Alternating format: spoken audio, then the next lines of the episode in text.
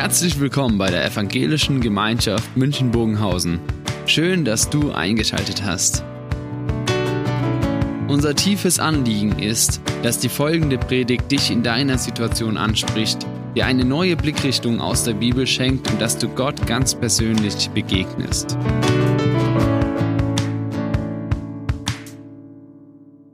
Glaube 2.0 ich habe das letzte Mal gesagt, ich stelle euch nochmal die Bücher vor, die uns inspiriert haben. Michael Herbst, das Buch Lebendig.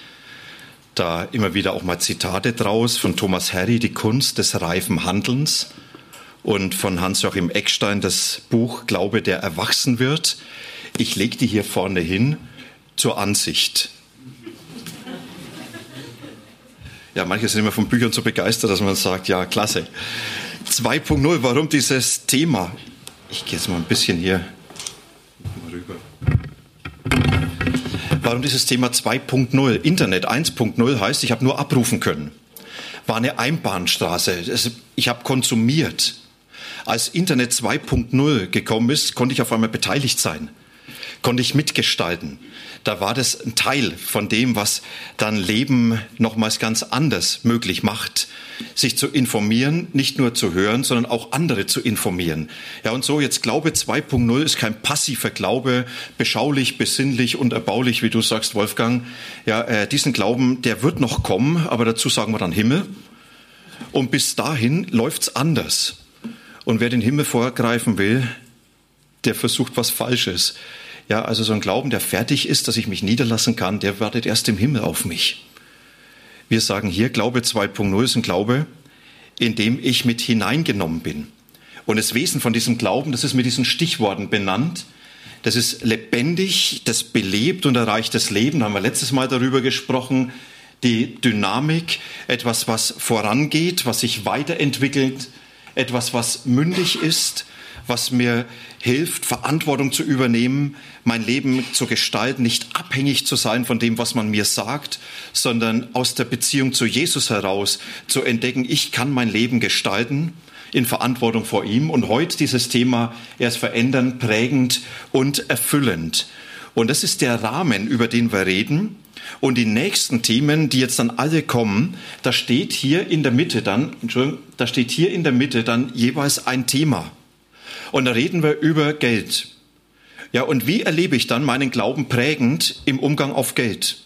Und wie erlebe ich das, dass sich da was bewegt? Da stehen dann Beziehungen, da stehen Verletzungen, da steht Sexualität, da stehen dann Begabung, da stehen meine Pläne, da, also da steht alles Mögliche. Und es sind dann immer so diese einzelnen Themen, die alle noch kommen und die wir dann immer wieder in diesen Rahmen hineinordnen wollen. Vorweg aber mal dieser Rahmen, eben mit dieser einen Frage, wie erleben wir, dass der Glaube, den wir an Jesus haben, wirklich alltagstauglich ist, dass er lebendig ist, dass er lebensgestaltend ist.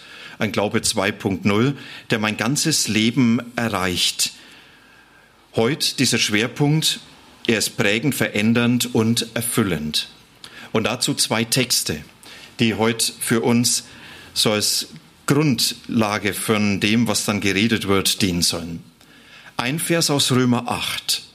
Und ich habe ihn bewusst mal in dieser doppelten Übersetzung hier nach dem Römer, äh, nach der Luther-Übersetzung und dann nach der neuen Genfer Übersetzung. Da heißt es bei Luther, denn die er, die Gott ausersehen hat, die hat auch vorherbestimmt, dass sie gleich sein sollten dem Bild seines Sohnes, damit dieser der Erstgeborene sei unter vielen Brüdern. In der neuen Genfer Übersetzung schon vor aller Zeit hat Gott die Entscheidung getroffen, dass sie ihm gehören sollen. Darum hat er auch von Anfang an vorgesehen, dass ihr ganzes Wesen so umgestaltet wird, dass sie seinem Sohn gleich sind. Er ist das Bild, dem sie ähnlich werden sollen, denn er ist der Erstgeborene unter vielen Brüdern. Also im Mittelpunkt umgestaltet werden, gleich werden seinem Bild. Und an die Galater schreibt Paulus, meine Kinder, die ich abermals unter wen gebäre, bis Christus in euch Gestalt gewinne. Im Hintergrund, da hat es Probleme gegeben und Paulus sagt, als ihr zum Glauben gekommen seid, es war schon eine schwere Geburt. Aber euch jetzt nochmals zu erreichen, also das ist, als wenn ich die Geburt nochmals erleben würde. Da, wo ihr so in die Irre gegangen seid, wo ihr das Wesen verloren habt von dem Glauben, das, was Glauben eigentlich trägt. Und er sagt, ich möchte aber dazu beigetragen, beitragen, dass Christus in euch Gestalt gewinnt. Und in der neuen Genfer Übersetzung, meine Kinder, es ist, als müsste ich euch ein zweites Mal zur Welt bringen. Ich erleide noch einmal Geburtswehen, bis Christus in eurem Leben Gestalt annimmt. Wie passiert es jetzt? Dass Jesus in unserem Leben Gestalt annimmt. Dass, wenn Leute mich sehen, da sagen, ach, das ist einer, da, da sehe ich was von Jesus. Wenn ich hinter, ich nehme jetzt ihn hier, Wolfgang Thiering herfahre, da sehe ich so, als wenn Jesus Auto fährt. Und wenn ich Daniel in der Arbeit sehe, dann ist es, als wenn ich Jesus arbeiten sehen würde. Ja, und wenn ich Tom Fußball spielen sehe, dann habe ich den Eindruck, da spielt Jesus Fußball. Also jetzt die Frage, ist es so? Wer sagt, jawohl, bei mir ist es so, der kann schon mal rausgehen zum Kaffee trinken. Ich bleibe hier. Weil ich sage, nee, da ist oft so was ganz anderes. Da ist doch so viel von mir sichtbar. Wie kann das passieren, dass hier das Bild von Jesus, dass Jesus in meinem Leben erkennbar wird? Einige Gedanken dazu. Das erste, das ist die Voraussetzung dafür, die Wohnungssuche von Jesus muss ein Ende haben, muss zu Ende sein. In München gibt es ja unendlich viele Menschen auf Wohnungssuche. Und mancher, der findet nicht mal eine Wohnung und kann sein Studium und Arbeit nicht beginnen. Auch Gott ist in Wohnungssuche in München. Und jetzt kann man nicht sagen, Jesus, da gibt es genügend Kirchen, da sind sowieso immer leer, hast du genug Platz, wachsender Wohnraum für dich, wohn dort. Sondern da ist von Jesus her dieser Beschluss gefasst, ich will nicht irgendwo wohnen, sondern ich will im Leben von Menschen wohnen. Paulus drückt es aus. Er sagt, unser Körper ist wie ein Tempel des Heiligen Geistes. In uns möchte Gott persönlich wohnen, anwesend sein. Und jetzt ist er kein Hausbesetzer. Vor einiger Zeit waren wir mal in Kreuzberg unterwegs. Früher war das ja eine schöne Hausbesetzerszene. Heute gibt es ganz vereinzelt noch ein besetztes Haus. Ja, hat schon fast Tourismusfaktor. Ja, da halten sogar Chinesen an oder Japaner und machen Foto. Besetztes Haus. Was ist ein besetztes Haus? Die sind da reingegangen und haben gesagt, gehört mir nicht, nehme ich trotzdem. Zu Unrecht, gegen den Willen des Besitzers. Jesus ist nie Hausbesetzer. Jesus tritt nicht die Tür ins Leben ein und sagt, und jetzt komme ich und nehme Besitz in deinem Leben, ob du willst oder nicht. Jesus, er ist derjenige, der sagt, ich möchte ganz bewusst in deinem Leben Platz haben aber ich werde nie zum Hausbesetzer. Aber dort, wo Menschen ihr Leben für Jesus öffnen, da nimmt der Gott, der seinen Erstwohnsitz im Himmel hat, einen Zweitwohnsitz auf der Erde und sagt, in deinem Leben bin ich zu Hause.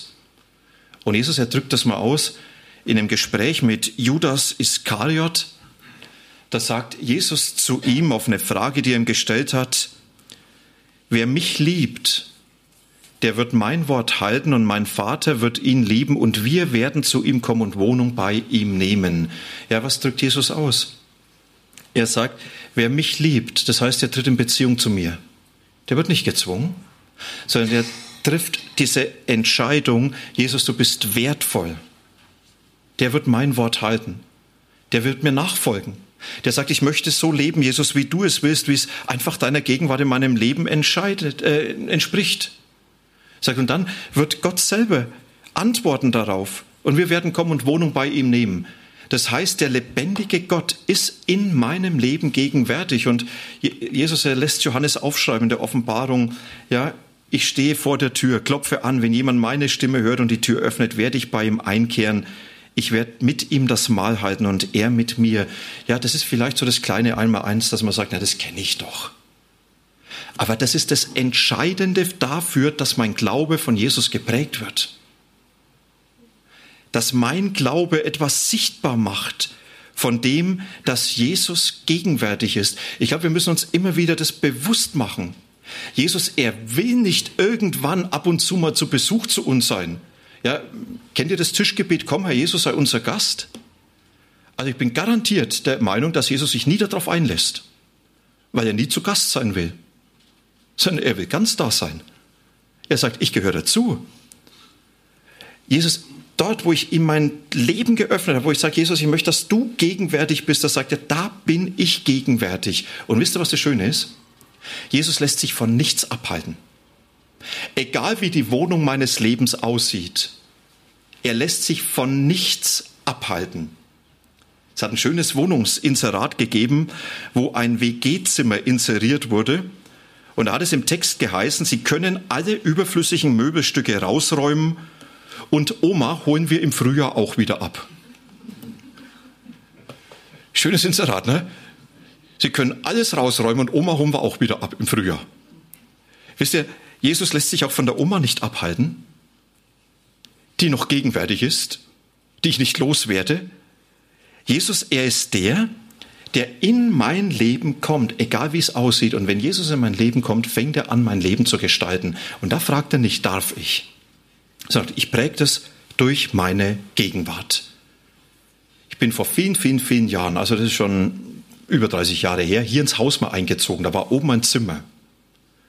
Und es hat eine alte Diakonisse geprägt gehabt, eingerichtet gehabt.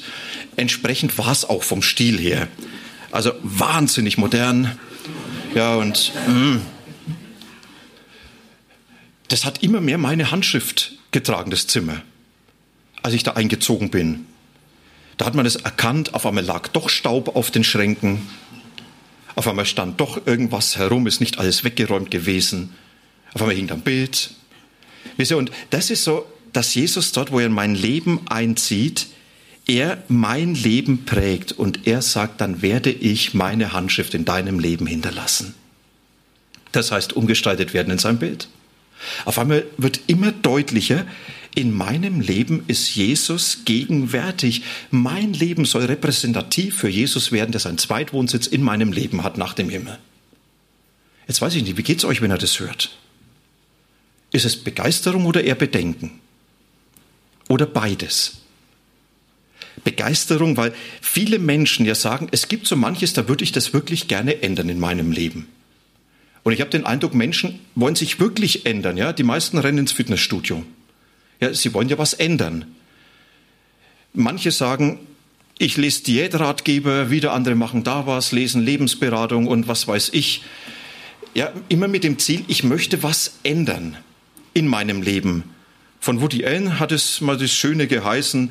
Er sagt, Rauchen aufzuhören ist ganz einfach. Ich habe schon 23 Mal geschafft.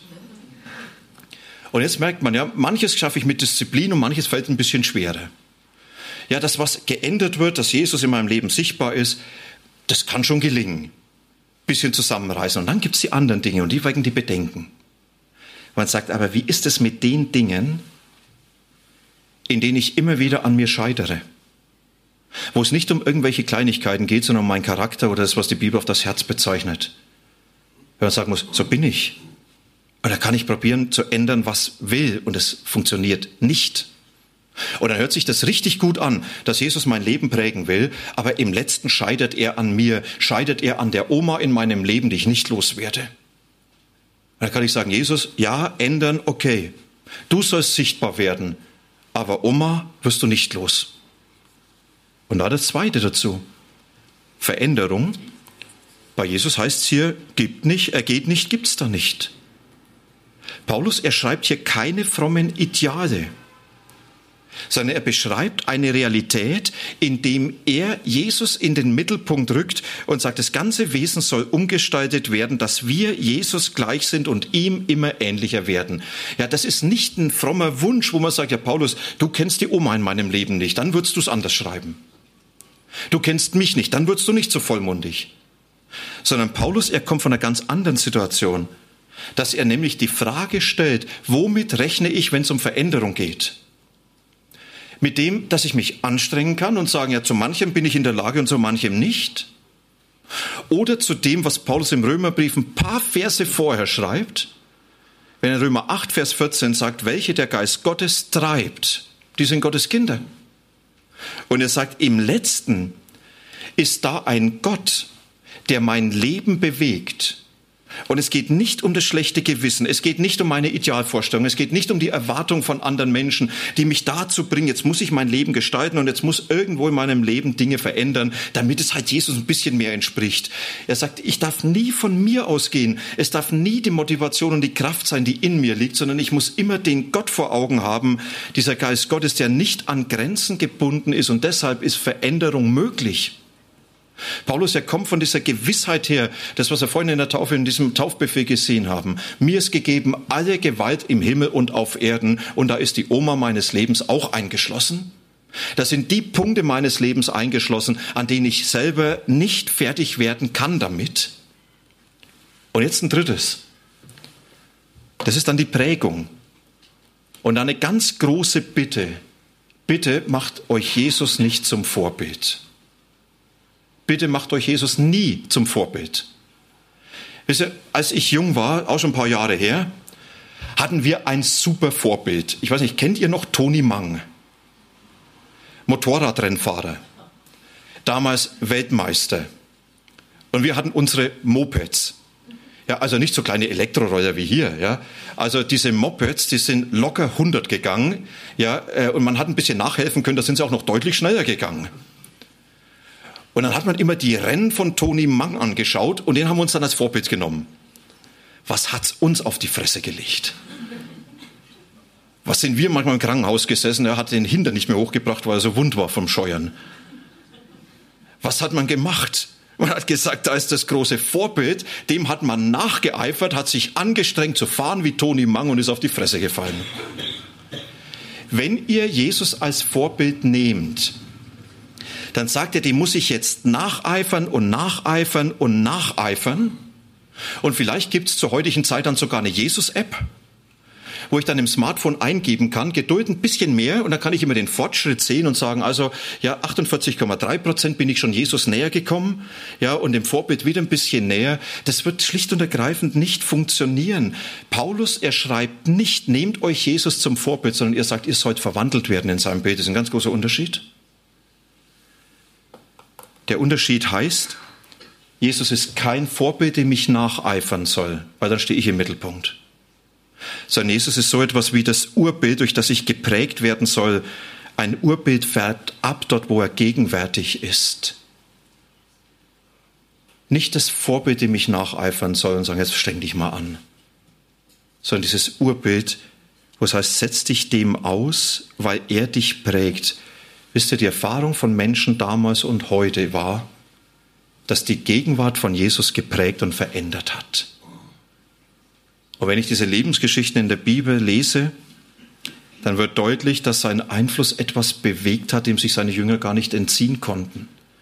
Dort, wo Jesus gegenwärtig ist, wird er prägen. Da wird der geldgierige Zachäus auf einmal zu jemandem, der sagt, mein Geld ist dazu da, um zu dienen. Da ist der Petrus mit der großen Klappe, der gesagt hat, Jesus, du kannst dich auf mich verlassen, ohne dich würde der Himmel nie funktionieren, halt ohne mich. Und dann jämmerlich versagt, der ist dann zu jemand, der ist dann zu jemand geworden, der stehen konnte und sagt, und wenn es mir das Leben kostet, Jesus, für dich gehe ich auch in den Tod. Und das hat er dann getan.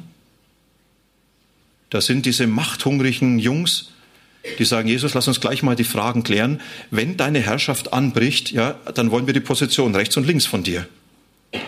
Und dann wollen wir Einfluss haben, wir wollen jemand sein. Das sind so Menschen geworden, die nach der Frage gestellt haben, wie können wir anderen dienen und wie können wir uns selber zurücknehmen. Und jetzt können wir viele Beispiele aus der Gegenwart und aus der Vergangenheit nehmen. Wisst ihr, da wo Jesus in einem Leben gegenwärtig ist und wo Menschen sich der Gegenwart von Jesus aussetzen, werden sie verändert werden. Das wird prägen. Wir werden später ein Lied singen. Ein Lied, was untrennbar mit Pro Christ verbunden ist. Manche, die damals sagen, ach ja, kenne ich noch, Olympiahalle. Jesus, zu dir darf ich so kommen, wie ich bin. Bring die Oma mit. Mit allem. Aber dann heißt Jesus, bei dir muss ich nicht bleiben, wie ich bin. Und was ist das Entscheidende?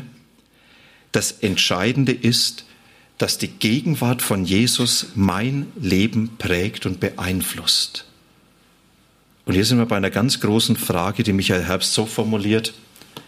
Es geht bei einem lebendigen und mündigen Christsein letztlich um die Frage, ob das Leben eines Jüngers in der Welt ein angestrengter Versuch ist, ein besserer Mensch zu werden, oder ob es ein Leben aus der tiefen, geheimnisvollen Gemeinschaft mit Gott ist.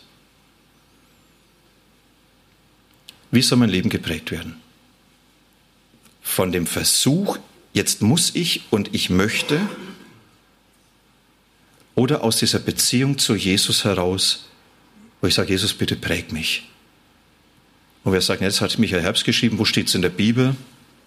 2. Korinther 3.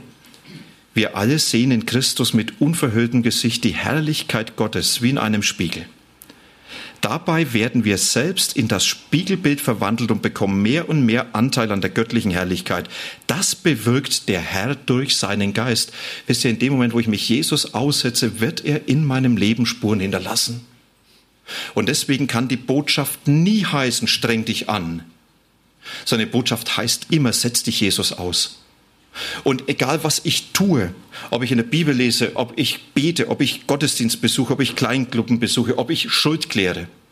Die Frage heißt nicht, ich erfülle eine Pflicht, weil Gott es erwartet, sondern das kann mich nur motivieren. Ich möchte in der Gegenwart Gottes sein. Ich möchte Jesus begegnen, damit ich durch diese Begegnung geprägt werde.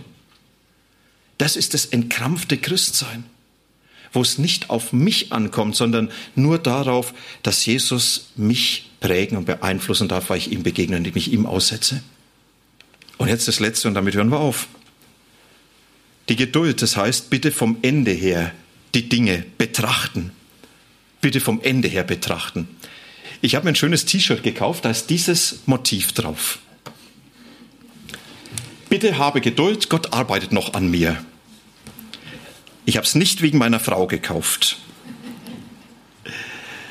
Wisst ihr, bitte vom Ende her denken.